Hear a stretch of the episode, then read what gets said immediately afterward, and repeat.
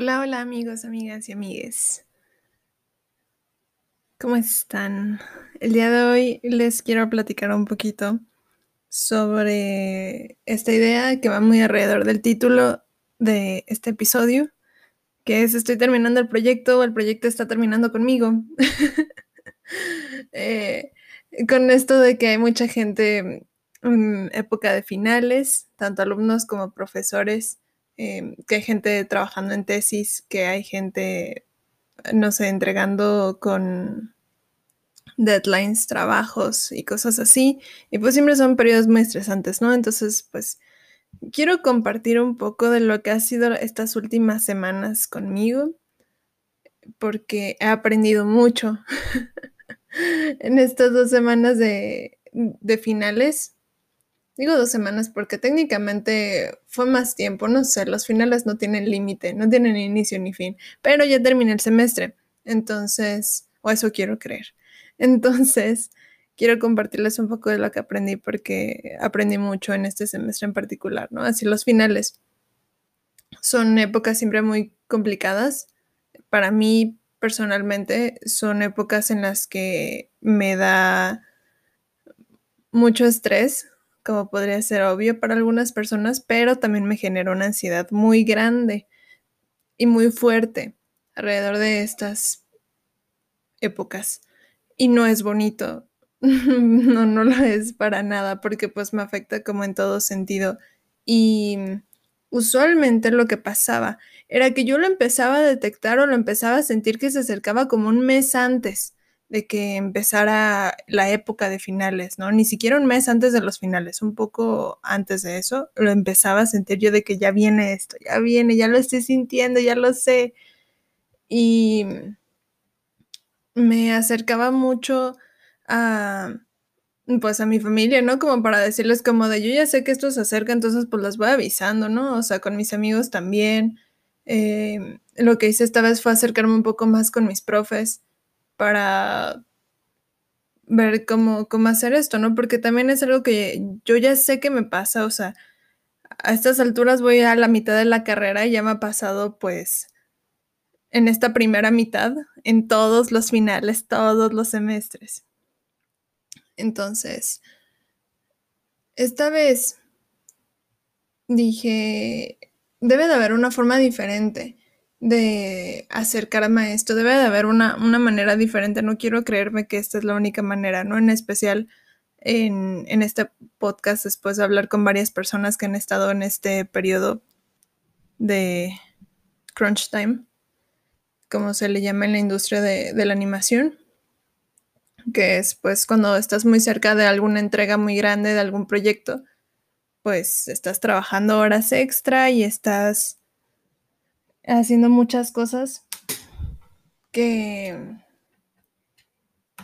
pues en periodos normales no harías, ¿no? Entonces, digo, obviamente estos, estas cosas van acompañadas de otros elementos, ¿no? De otras cosas, de dejar de, de dormir, de no comer también, ¿no? De estas cosas.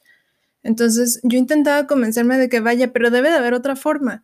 O sea, tanto que estoy hablando yo de esta salud mental y de este balance, digo, digo, bueno, o sea, ¿qué onda? Y aparte, mi práctica espiritual había estado muy fuerte en los últimos meses. Entonces dije, en estos momentos es cuando más fuerte debe de mantenerse dicha práctica con las cosas que he ido creyendo en la teoría llevarlas a la práctica, ¿no? De a ver, a ver si sí es cierto, a ver si puedes estar muy, muy en paz, como dices, ¿no? Entonces sí, aprendí mucho en estos días. Una de las cosas que aprendí, que me gustaría mucho compartírselos también, es esta idea de que no tiene que ser a fuerzas. Una de las cosas que intenté convencerme yo más este semestre fue que estando estresada y sin estresarme, el trabajo iba a salir de todas formas. Que ya hay pruebas de que, vaya, la mitad de mi carrera he entregado todo a tiempo y lo he entregado de la mejor forma que he podido. A pesar de que en cada final me ha pasado siempre algo en cuestiones personales de que algo sucede ahí, que no siempre estoy muy bien emocionalmente fuera del tema de la ansiedad, pero siempre he entregado a tiempo. Entonces, confiar en las pruebas que ya existen de, de que has sabido entregar las cosas. Entonces, estando estresada o no, va a salir la cosa. Entonces, en base a esa idea ya puedo escoger, ah, bueno, decido no estresarme, porque de todas formas lo voy a hacer porque de todas formas, todo es parte del proceso. Así lo empiece yo hoy, o lo empiece mañana, o se me caiga, no sé, mi café sobre la compu. Eso es parte del proceso, viéndolo desde un punto de vista muy universal, claramente, ¿no? De que, de que si algo sale mal, era porque así tenía que salir, porque también me sucedió. A dos semanas antes de, de las entregas, que falló mi disco duro, donde yo tenía todo mi trabajo. no todo, yo había sacado un respaldo em, una semana antes de, de pasarme el disco duro, ¿no? Había sacado un respaldo de toda mi información y de todo el trabajo del semestre en, en varias partes, justamente por si me fallaba algo, dije, bueno, tengo respaldos de, de todo mi trabajo. Entonces saqué tres respaldos, uno en la compu, uno en una nube y uno en el disco duro y empecé a trabajar en el disco duro a partir de, ello. Y luego el disco duro me falla, pero en el disco duro había estado guardando toda mi información de la última semana, entonces perdí una semana de avances, lo cual no fue muy bonito. Intentaba yo mantenerme de verdad lo más en calma que podía, pero no siempre se, logró porque sí me, me bajoneó mucho, eh, no tanto el tema de, de perder avances porque fue como que me puedo poner al corriente, sino el tema de perder ese tiempo para, para seguir.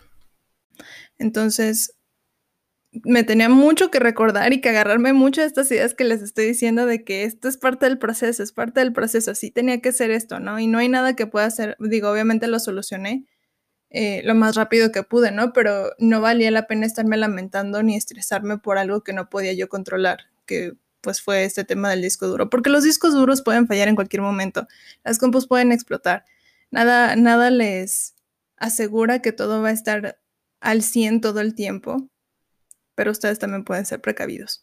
Entonces, pues ahí les dejo también eso. Entonces, pues es esta idea. Regreso un poco a ello. La primera entrega, no dormí, porque yo dije, no, todo está bien, todo está bien, todo está maravilloso. No pasa nada, voy a entregar todo a tiempo. Pero no había yo contado con el tiempo que había perdido del disco duro. Entonces, amigos, por favor, tengan respaldos. Y, y, comuníquense muy bien con lo que sea que a quien le tengan que entregar, con sus profes, con sus clientes, con quien sea, comuníquense, por favor, estén en comunicación. Entonces, algo que implementar fue estar mucho en comunicación este semestre con mis profes, lo cual les agradezco también, porque son unas joyas. Si lo están escuchando mis profes, les mando un saludo. Hablé con ellos y sí fue como esta idea muy perfeccionista de mí, de querer entregar todo a tiempo y que, y que nada me pasa, todo está bien.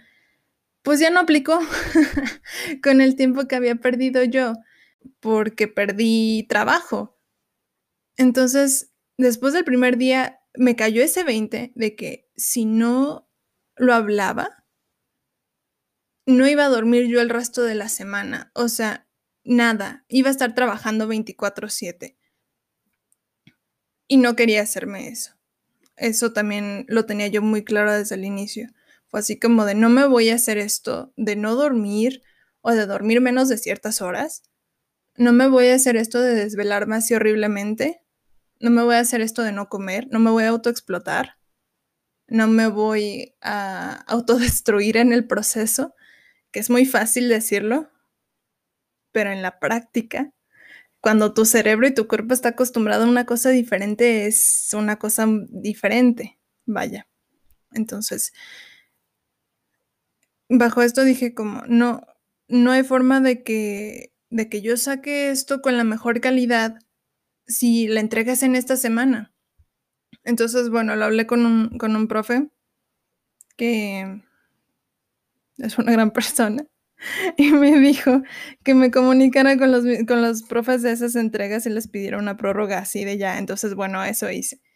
Eh, no lo hice con todo, lo hice nada más con lo que necesité, pero a lo que voy con esto es que estén en comunicación, por favor. No, no dejen, no se queden callados si algo sale mal, en especial si van empezando en, en lo que sea, en la industria de la animación, en la industria de la fotografía, de la ilustración, de lo que sea. Siempre manténganse en comunicación con, con el cliente o con el profe o con lo que tengan que a quien entregarle es algo que, se hace en la industria, o sea, se, se desconectan equipos, se pierde trabajo, se descomponen las compus, pasa, pasa. Y por eso es muy importante también estar en comunicación con ellos cuando estas cosas suceden. No por eso van a perder calidad o van a entregar un trabajo que tenga menor calidad que la que ustedes pueden entregar. Entonces esto también se los comparto, por favor, para que lo tengan muy en cuenta. Entonces, también se me ocurrió la maravillosa idea en este proceso de cambiar de hábitos mientras estaba yo en finales. Con esta misma idea de no querer autoexplotarme y no quererme autosabotear. No quererme autodestruir en este proceso porque son tres cosas que tiendo a hacer con tal de, de sacar el trabajo. Porque es algo a lo que está mi cuerpo acostumbrado, y a lo que está mi mente acostumbrada a trabajar, mi, eso ya lo conozco, eso ya sé cómo funciona, ya sé cómo puedo trabajar bajo esa presión y bajo ese estrés, eso ya lo conozco. Entonces, ¿qué otra forma hay? ¿Qué otra manera hay? Porque deben de haber otras maneras. Si ya conozco esto, entonces existen otras, da fuerzas. Entonces, en este descubrimiento, encontré que la forma en la que yo sabía trabajar o en la que yo había estado trabajando años pasados es a través del miedo, que solamente aquella cosa que me motiva o que me empuja a entregar las cosas y a avanzar viene de un miedo profundo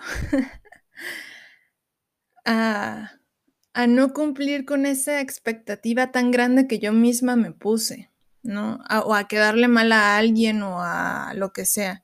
Pero sí viene de un miedo, no viene de un, de un disfrute ni de un placer que me genere hacer esa cosa. No, ni siquiera viene de una, de una motivación, ni de una disciplina, porque esas cosas las empiezas a perder cuando ya estás en estos momentos. Entonces, identificar qué es ese miedo me cambió, me cambió mucho la jugada, ¿no? Decir como, es que no quiero estar trabajando desde este espacio. Porque, uno, no me permite aprender en el proceso. Y dos, pues no quiero, no me hace bien y entre más rápido lo desaprenda, mejor me va a ir. Entonces, porque la cosa funciona más o menos así. Y les comparto también esa idea, ¿no? Que sí deben de haber otras formas. Si ya, si ya conocen esta manera de trabajar desde este lugar y quieren cambiarlo, sí existen otras formas, pero requiere esto una autorreflexión de desde qué lugar estamos haciéndolo y cómo lo vamos a lograr. Ahora vamos con el cómo. No solamente nos quedamos con el por qué. El cómo de lo que yo he aprendido en estas semanas fue escribir listas de todo lo que tenía que hacer y luego dividirlos. Dividir todos mis proyectos en pasitos chiquitos, en absolutamente todo, por más mínimo que sea, para lograrlo. Además de esto, anotar las cosas que eran prioridad, que eran, en, caso de los trabajos que perdí, las cosas que eran prioridad porque tenía que, que ponerme al día lo más pronto posible y las cosas que no eran tan prioridad. Entonces, priorizar actividades es importante. Otra cosa, tomarse descansos. Porque antes era de que, de que no me movía y no me levantaba de aquí durante todo el día Y eso a la larga no me hace bien físicamente, pero también, pues, no le estás dando descansos a tu cerebro, entonces, pues, inevitablemente te empiezas a distraer. No puedes estar trabajando en tu mayor potencial durante tiempos tan prolongados si no te das descansos. Entonces, lo que hice fue seguir estos videos que vienen con el método Pomodoro. Yo no uso el de 25-5 porque a mí no me encanta y me rompe muy feo a veces el ritmo que ya traigo, entonces uso pomodoros un poco más largos, el de 50-10, que para quien no los conozca les comparto que son es un método pues de trabajo en el cual trabajas 25 minutos, descansas 5 y así te vas. Es muy, es muy útil. Hay páginas, bueno, hay canales, hay videos, hay aplicaciones que tienen este método y tú puedes programar cuánto tiempo vas a estar haciéndolo o cuántos pomodoros necesitas para realizar o para terminar cierta actividad.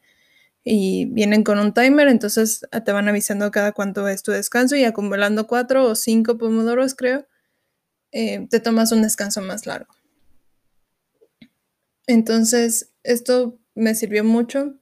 Y en los descansitos también es preferible como saber qué vas a hacer con tu descanso, ¿no? Porque hay gente que a veces llega a tu descanso y te quedas nada más viendo la pantalla. Entonces, entre más puedas, en cuanto llegue tu descanso, levantarte y moverte, eh, es lo mejor que puedes hacer. Si estás a tiro muy cansado, duérmete. O sea, es preferible a veces que te duermas ese ratito y luego le sigas estando un poco más refrescado o refrescada a que intentes empujarte todavía más. Una de las cosas que a mí me sirvió fue que en estos descansitos hacía yoga y, y me ayudaban mucho físicamente porque también el estrés pues se manifiesta en el cuerpo y es una cosa muy fea de que pues si no le vas haciendo caso a tu cuerpo, tu cuerpo te va diciendo, oye, ya estuvo, ya estuvo bueno, ya estuvo bueno, ya por favor, ya. Y en cuando te das cuenta empiezas con un dolor de cabeza horrible o te empiezan a doler las manos o te empieza a doler la espalda, todo lo anterior junto. Entonces, escúchense, por favor. Y pues finalmente pensar que el proyecto eventualmente se va a terminar, ¿no? Que esto es es pasajero. Eso me decía uno de mis profes, a quien se lo agradezco mucho. Yo me acerqué mucho a mis profes, a los que más confianza les tengo, y les preguntaba cómo le hacían ellos, o a profes que han trabajado en estudios también, cómo le hacían ellos para lidiar con estas cosas cuando estaban en crunch time en el estudio, ¿no? O cuando estaban cerca de, no sé, de, de que saliera una película, cómo lidiaban con esto y con su vida personal. Entonces, me decían justamente esto que les estoy diciendo, que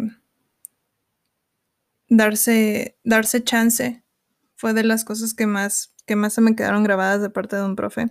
Y luego continuar de que todo es pasajero, de que no consuman azúcar. Me dijo uno que él deja de consumir azúcar porque te da el pico de energía y luego te lo vuelve a bajar. Entonces, pues también se los comparto para quien les sirva. Y finalmente esto de deshacer los proyectos en cachitos más pequeños y más masticables, les llamaría yo, te hace la meta un poco más alcanzable. Entonces, eso también se los recomiendo mucho, ¿no? Para que, para los que están en las tesis o en estos proyectos un poco más grandes, que los deshagan en cachitos y vayan paso por paso, un día a la vez, un paso a la vez, concentrarse en una actividad a la vez o intentan hacer varias al mismo tiempo. A mí me sirve mucho tener todos los proyectos desglosados de jalón y luego irme de uno en uno, porque tengo como la imagen grande, pero voy trabajando con parte pieza por pieza chiquita. porque también si te vas de uno a la vez, a veces pierdes de vista los que van después del que estás trabajando y en cuando te das cuenta ya entregaste uno, pero mañana ya tienes el siguiente, ¿no? Entonces, tener en claro cuál es la imagen grande, pero no enfocarte tanto en ella. Entonces, estos son los consejos que les puedo dar de lo que he aprendido. Buscar la manera de regresar a este espacio de tranquilidad, porque si tú estás tranquilo, también la cosa se mueve mucho más suave. Yo escuchaba mucho podcast, escuchaba por ejemplo el de Jay Shetty o, o los que tiene, o las entrevistas que le hicieron a Joe Dispensa, que, que ambos se los recomiendo mucho. Joe Dispensa es un autor, es un doctor, de hecho, muy, muy importante. Em, entonces, bueno, les recomiendo mucho su trabajo en general, pero eh, ellos hablan mucho de esto, de desapegarse de las circunstancias externas.